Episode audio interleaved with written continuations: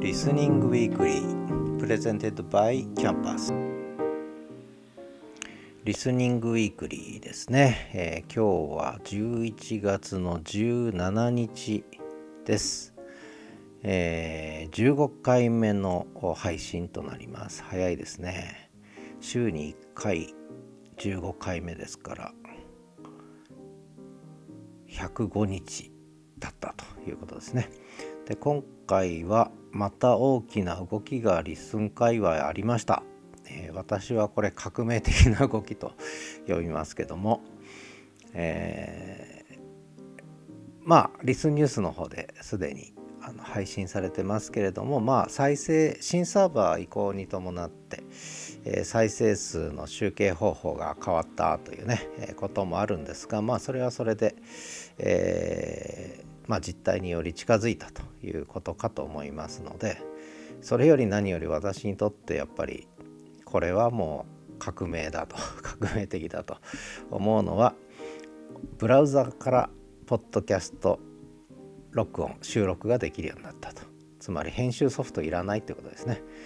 えー、リスンのホームページ立ち上げてエピソードを作成するそして録音を開始するボタンを押せばもうそこで録音できてそのままアップロードしなくてもアップロードされてしまうということですね。で、えー、まあ、あとはリッスンのラウドネスとか、えー、ノイズとかにお任せしてですねそのまんまアップしてしまえばいい。なので、まあ、これまでもリッスンは、うん、スマホ1本で、えー、収録配信がしやすいということだったんですがただこれまではそのレコーディングのソフトですねアプリを使ってレコーディングした音声データをアップロードするという形だったのがこれが大きく変わりまして、え、もうブラウザ上で録音ボタンを押してつまりそこにレコーディングアプリがあるってことですよね。埋め込まれていると。録音開始ボタンを押したらもうそれで収録完了。アップロードの手間いらないと。えー、であとはタイトルをつけ概要欄にちょっと書いて、えー、そしてあとはカバーアートですね、えー、を添付すればそれでもう投稿できてしまうという。これはねすごいことですね。つまりポッドキャストの敷居を極限まで下げてしまったということでこれはもうすでにポッドキャストではないと。いう感じが私はしてるんですけどねまあまあポッドキャストなんですけども、えー、従来のポッドキャストではやっぱり大きく変わったとこれ革命的な出来事だと思いますね私はね。これまでもあの Spotify とかはあのいわゆる Spotify のアプリで収録して編集してアップロードもできたんですがでもそれはやっぱり何かそこで編集をするというイメージだったんですよね。で今回の、えー、リッスンさんの衝撃的なところは編集できない 一発撮りしたものをそのまま上げるしかないというねここが大きく違うわけですよね。えー、Spotify はやっぱり編集できるしいろいろそこに音楽入れたり BGM 入れたりできちゃうわけですけれどもリッスンはそれがもう一切できないと、えー、録音開始ボタンを押したらもうあとは、えー、スマホのマイクから収録されるもの、まあ、あるいはパソコン使えばパソコンのマイクから収録されたものがもうそのまんま、えー、編集もへったくれもない形でアップされてしまうというね。でこれはなのでやっぱりポッドキャストにおいては編集というのが一つ大きな、えー、考え方だったというか不可欠の要素だったのがこれがもうできないというね。いうところが僕は非常に画期的だと思ってるんですね。だからある意味すでにポッドキャストではないと。そういうことなんですが、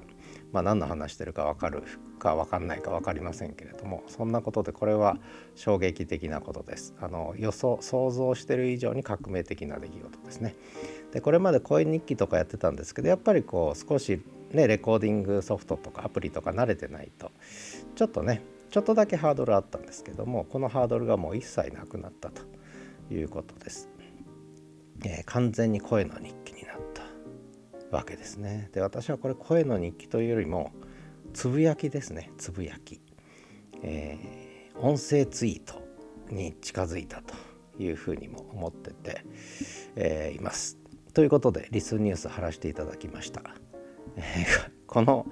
このことのこのこのオンブラウザのレコーディングね、えー、レコーディングをオンブラウザでできるブラウザ上でできるということのこう効果はもう衝撃的なほどにこれからどんどん出てくるというふうに思ってます。まあそんなことですね。でそれから後でそれでですね今週のレコメンデーション・オブ・ザ・ウィークでまあこれも私が紹介するまでもないんですがやっぱりそのその嬉しさをが声にもにじみ出ている J 近藤さんの、えー、ね、いきなりこの、えー、録音ブラウザ上でできるようにしたというこの発想と実行ですね。もう決断はないですね。発想と実行ですね。これがもう声ににじみ出てました。ブラウザからの録音テストですってね。もう本当にテスト放送ねういういい感じであの出てましてでこれを私ちょうどあの家を出て、えー、ちょっとすすきの方面にあ私札幌住んでるんですけど歩いてる途中でこれを発見しましてスマホ見てたらあこれはもうやるしかないと思ってもう歩きながら、え、収録してでアップしちゃいました。でこれを後から名前を付けたんですが「はじめの一声」と、ね、私名前がはじめなので「はじめの一声」ということで「えー、はじめの一声」という、まあ、番組ではないんですけども、えー、リッスンケアフリーの声で書く日記と並行して、えー、同じ番組で、えー、エピソードとして「えー、はじめの一声」というのをもう立ち上げちゃいました。で一声1一声2一声3というのをもうすでに入れて、えー、で飲んで酔っ払ってたんでもう酔っ払ったまんま、えー、アップしちゃいましたしアップじゃないね酔っ払ったままも載せちゃいましたしでさらには一声2の方ではなんとゲストね、えー、名古屋からのお客さんと一緒に立ち飲み屋で収録したと。でこれスマホ1本でテーブルにスマホ置いてやったんですがとても綺麗に撮れてましたね。なのでもうこれでゲスト収録もできてしまうというね。いいですね。でこの「一声」シリーズはまあ大体1分か2分ぐらいのシリーズでやろうかななんてね勝手に思ってます。もう思いつきでその時に収録してもアップしちゃうと。その場でねスマホ1本で。ででそのことを J 近藤さんが、えー、11月16日の朝の散歩でブラウザ録音しながら散歩するっていうとこで原点回帰って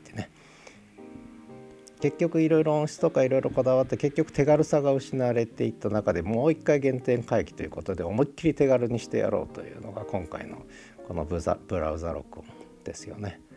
えー、もう完全にポッドキャストのハードルがなくなったぐらいですね。もうリッスンのホームページにアクセスしてログインしてアクセスしてカバーアートさえ作っとけば、えー、もうできちゃうという。ポッドキャストがすごいですね。原点回帰。